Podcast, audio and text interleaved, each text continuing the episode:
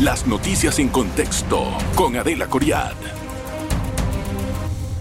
Bienvenidos, gracias por estar en el programa. Hoy un día especial, obviamente, y casi ya entrando en nuestro periodo de fiestas patrias.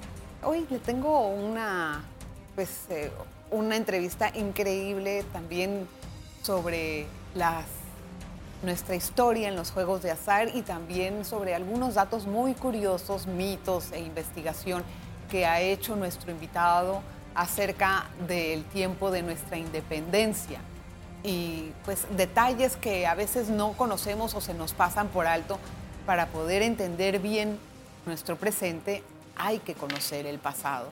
Y este es nuestro invitado de hoy, el profesor e investigador, historiador Rommel Escarriola, a quien le agradezco muchísimo la visita. Ay, gracias, profesor, por estar con nosotros. Bienvenido. Ay, gracias.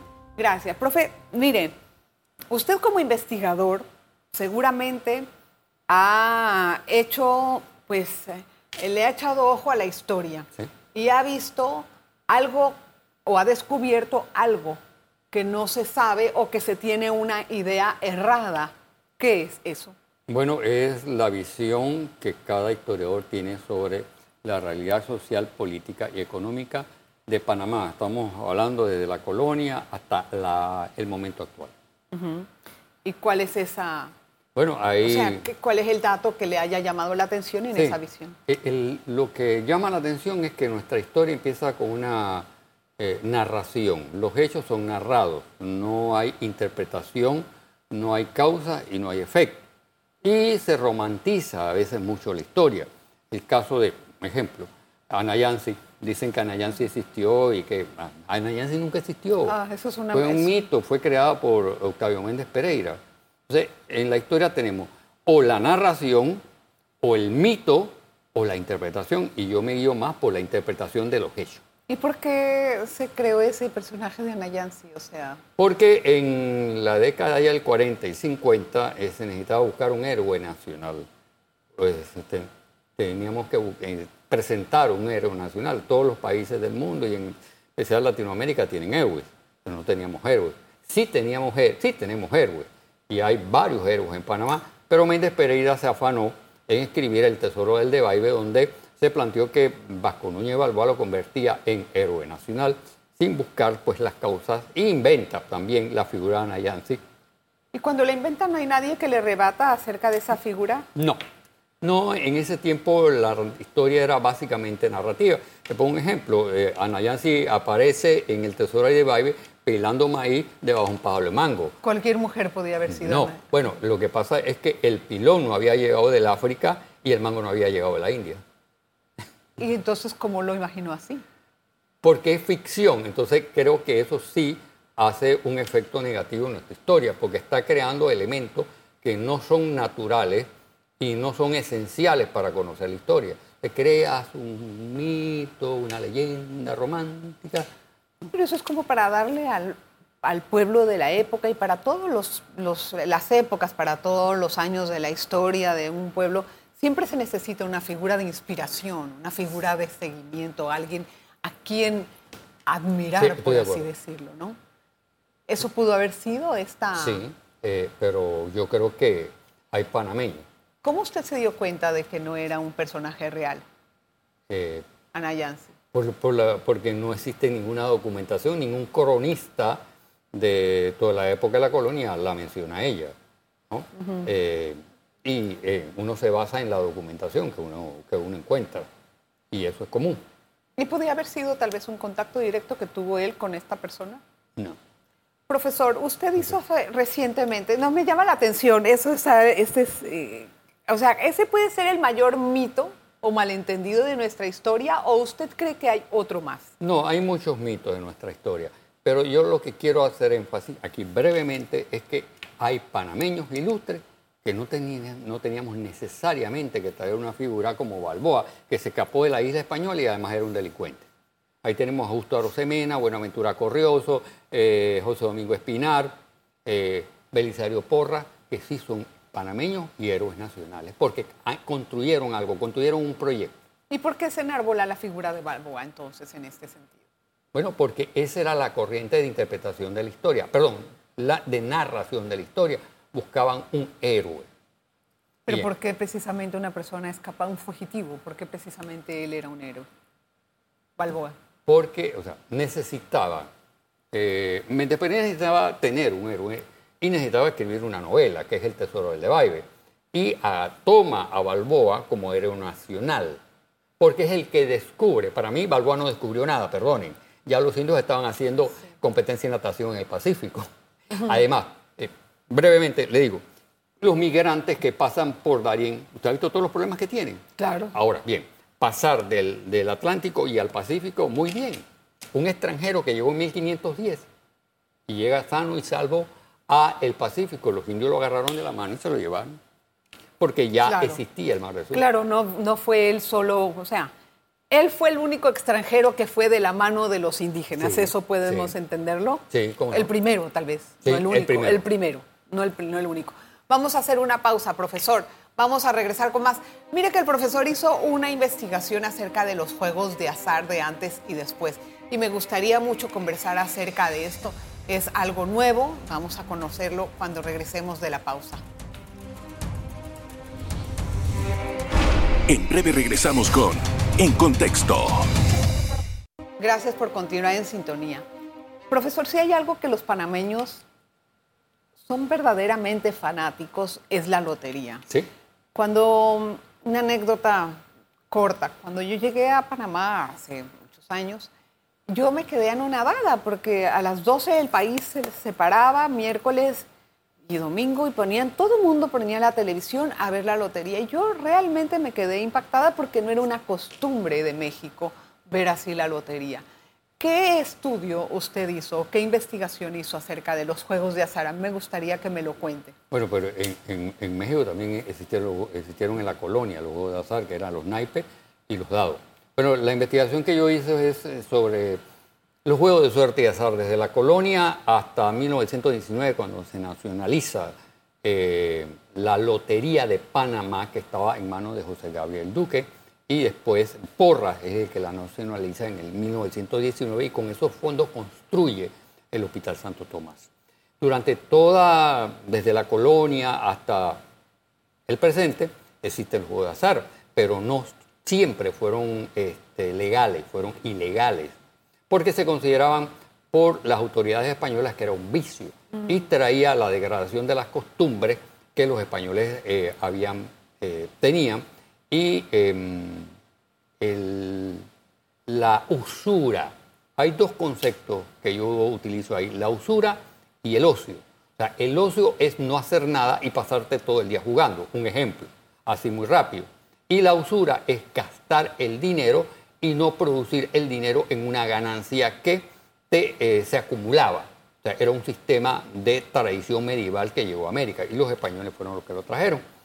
Eh, eh, los, la- los juegos de azar estaban prohibidos. En Portobelo ahí encontré documentos donde de- se prohíbe el juego de naipes y los dados. En el siglo XIX, todo lo que es San Felipe, había muchos garitos y incluso existía una lotería china que las personas en la actualidad no lo saben. Y lotería china y la charada china. ¿Cómo y era era? jugada normalmente. Era mm, eh, no se utilizaban números, sino se utilizaban eh, especies de figuras de animales y se realizaban sorteos. Y hubo muchos eh, problemas con respecto a la legalidad o la ilegalidad y porque se afirmaba que los juegos de suerte y azar, específicamente la lotería china, la charada china, los naipes, y hay otra, una infinidad, no una infinidad, pero un gran grupo de juegos de suerte y azar, que se, la polémica en ese momento era que si eh, atentaba contra eh, la, La moral. Constitución Nacional, Ah. la moral, eh, producía el vicio y producía... O sea, ¿qué tipo de juegos de naipes usaban antes?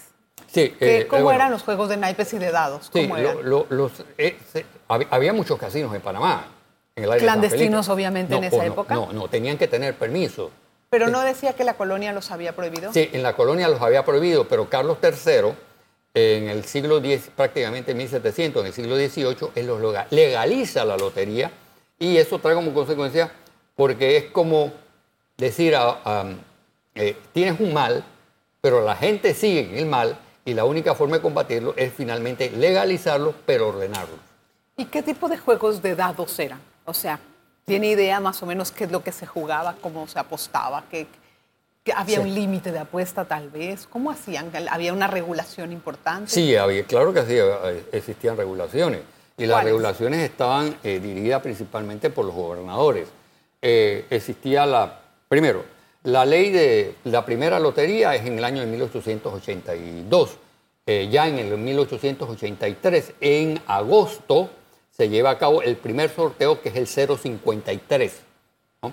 Eh, y la, lo- la lotería se mantiene desde 1883 a manos de los duques y la impresión de billetes. Hubo también una eh, lotería de, una lotería colombiana, eh, pero que reñía con la legalidad de la lotería de Panamá, porque el título de la empresa era Lotería de Panamá, manejada por José Gabriel Duque, y la impresión de los billetes también.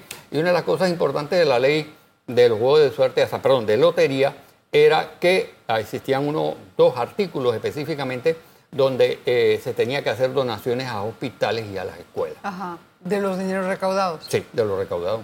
Y entonces, eh, en el- me dice que era el sorteo 053. ¿Qué quiere El decir? número. ¿Qué El número, que sa- el número que sacaron, el primer número. Ah, es en- el primer número Sí. que eran tres números Sí, eran tres números. en vez de cuatro como ahora. Sí. Eh, después ya en 1919, cuando se nacionaliza, se sacan cuatro números. ¿Cuánta población había en 1800 y pico aquí? Que, que más o menos cuántos éramos. Eh, eso, eso fluctuaba. Fluctuaba por, dos, eh, por una sencilla razón.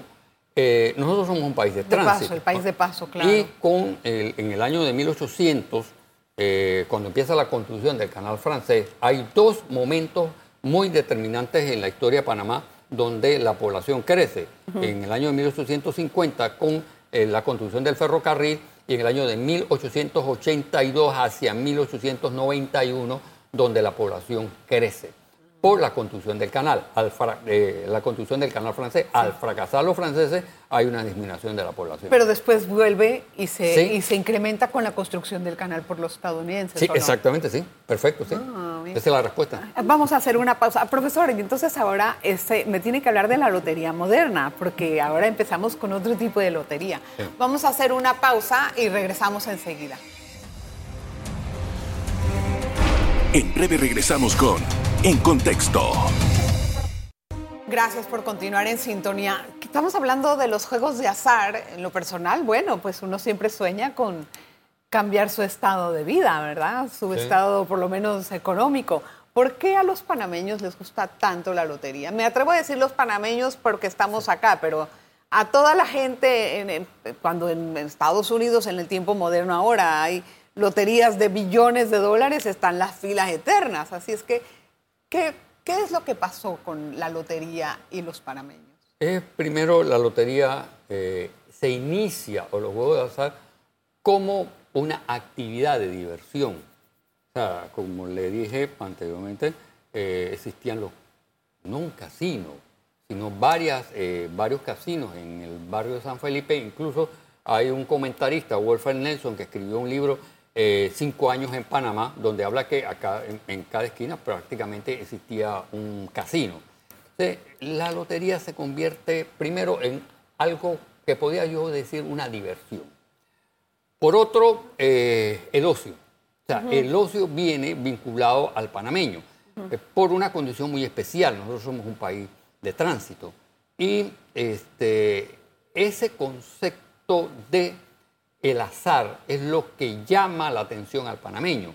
Y, no de, y, y hay que hablar también de, los- de los sueños, de los números. Las interpretaciones. De las interpretaciones de las cábalas, de las pirámides, que todo eso es Esto- parte de la naturaleza, no podía decir en la naturaleza, sino parte de la sociedad.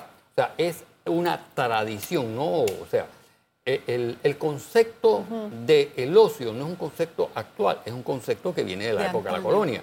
Hemos heredado eso.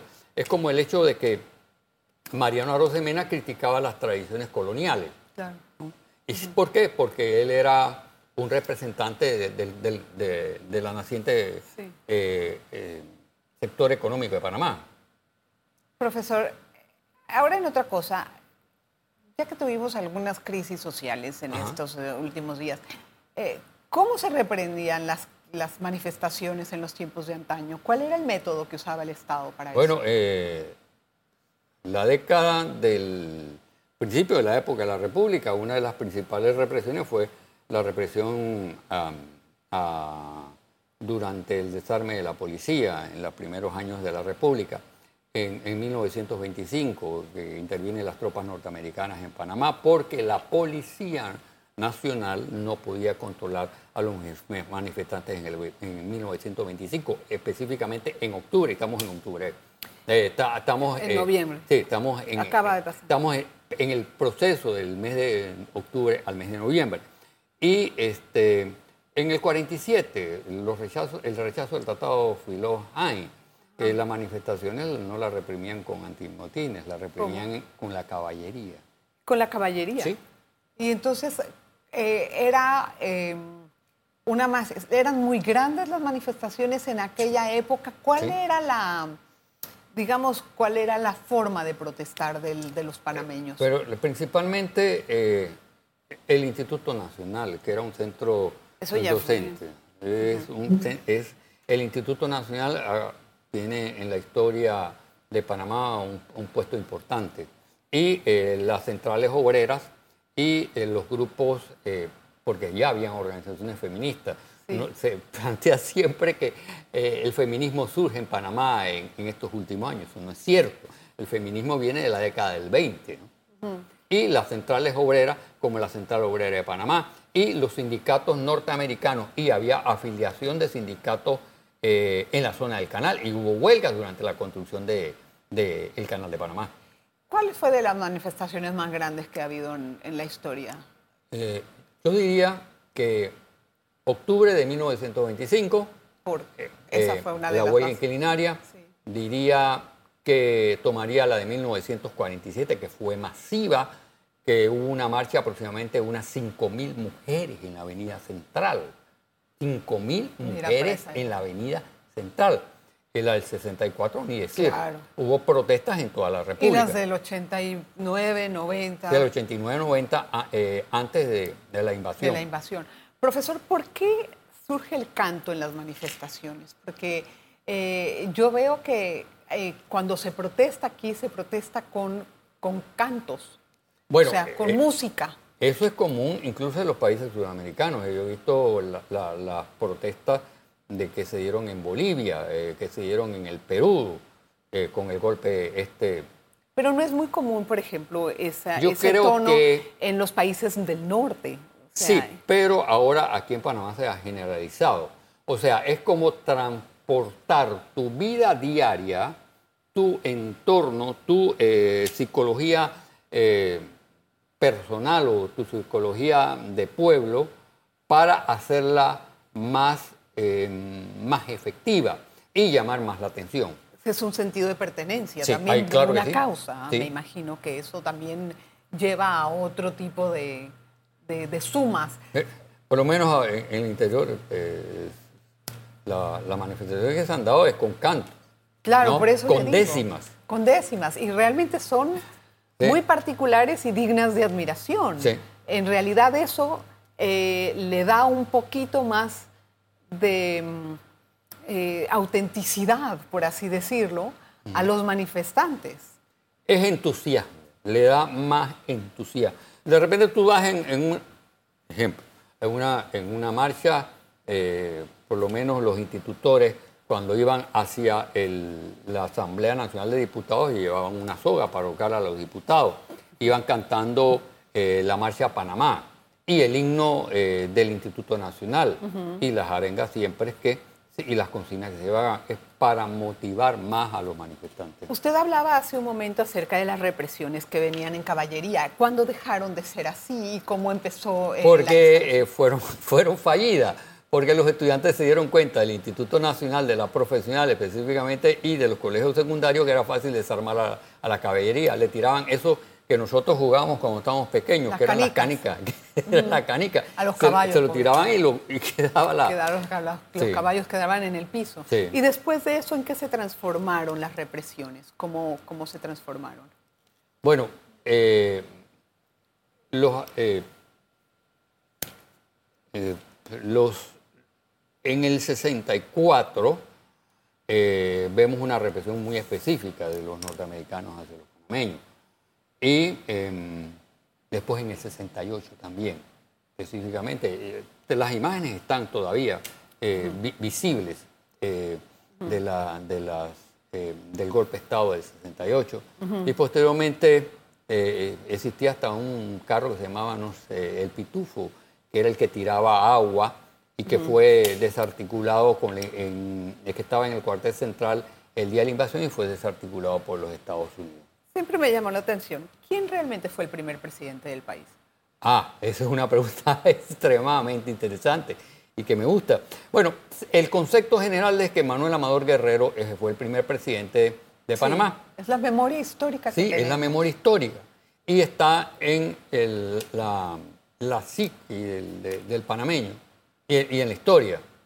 Pero él fue elegido por la Asamblea Nacional Constituyente, que también eh, eh, aprueba una constitución y es elegido presidente por dos partidos, el liberal y el Sí. conservador.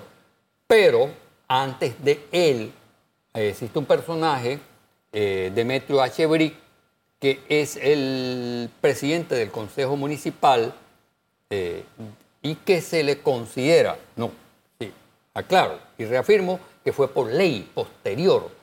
Eh, lo que pasa es que la ley nunca se puso en práctica. Y al no ponerse en práctica la ley, el, el, el personaje de Demetrio. Brick, la personalidad de Demetrio. Brick. Entonces tenemos en contexto la historia de los presidentes. El primer presidente de Panamá de la época republicana es eh, Demetrio. Brick, que es presidente de facto. ¿Explico por qué?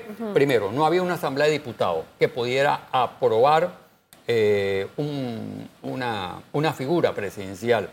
El gobernador de Panamá, José Domingo de Ovaldía, que podía ser la figura que podía nuclear a la sociedad panameña, eh, se estuvo en contra de la, de la independencia y lo agarraron preso y lo pusieron preso en la cárcel de Manuel Amador Guerrero. no, salía a- no había asamblea y no había ninguna institución y era muy prematuro en esos momentos del 3 llevar a cabo una elección porque existían eh, las divisiones aún palpables entre el Partido Liberal y el Conservador. O sea, no había la estructura de un naciente Estado y fue más, eh, más adecuado crear una asamblea constituyente porque para que existiera un presidente teníamos que tener una, una- una constitución. Entonces, la asamblea constituyente juega dos, dos- un, rol, dos- un rol importante. El primero es aprobar una constitución de 1904 y el segundo, aprobar eh, el, el- quién va a ser presidente de la República, Manuel Amador Guerrero. Entonces, tenemos a Demetrio H. Brick del 3 al 4 de noviembre como presidente de facto, porque era la única figura, lo, la llamaría así, legal, que podía en ese momento dirigir los destinos de Panamá y podía en el Consejo Municipal determinar la independencia. Después de Demetrio H. Brick viene este, se da un- un- un- una transición a la Asamblea la- Constituyente. Ah, y después Ah, viene. eh, bueno, antes de la Asamblea Constituyente existe la Junta Provisional de Gobierno. Entonces, de, Demetrio. Brick eh, y el Consejo Municipal le delega a esta segunda institución, eh, a, la, A la eh, Junta Provisional. a la Junta Provisional de Gobierno, y eh, O sea que ahí ya Bri- Brilla no tenía ningún No. tipo de ejercicio. Ah, no, ok. no, solo Junta como Pro- presidente del Consejo Municipal, pero ya no como presidente de facto. Ah, que es diferente. Pero en la memoria colectiva Sí, es- tenemos a Amador Guerrero como primer presidente. Sí, como primer Porque presidente. tal vez fue el que más ejerció. O sea, fue su periodo más largo, fue su Bueno, es periodo... que lo que sucede es que fue aprobado por una asamblea. Exacto, también se, legitimizó. Sí. Exacto. Pero hay una ley posterior Hay una ley posterior de Manuel Amador Guerrero, pero esa ley nunca se puso en práctica. Mire qué cómico. Gracias, profesor, por darme un repaso de la historia a nosotros, a todos. repasamos muchísimas partes interesantes que no se conocían también como la, la parte de juegos de azar. Lo felicito por la investigación. Gracias. Gracias. Oiga, gracias a usted por este repaso histórico. Nos vemos la próxima.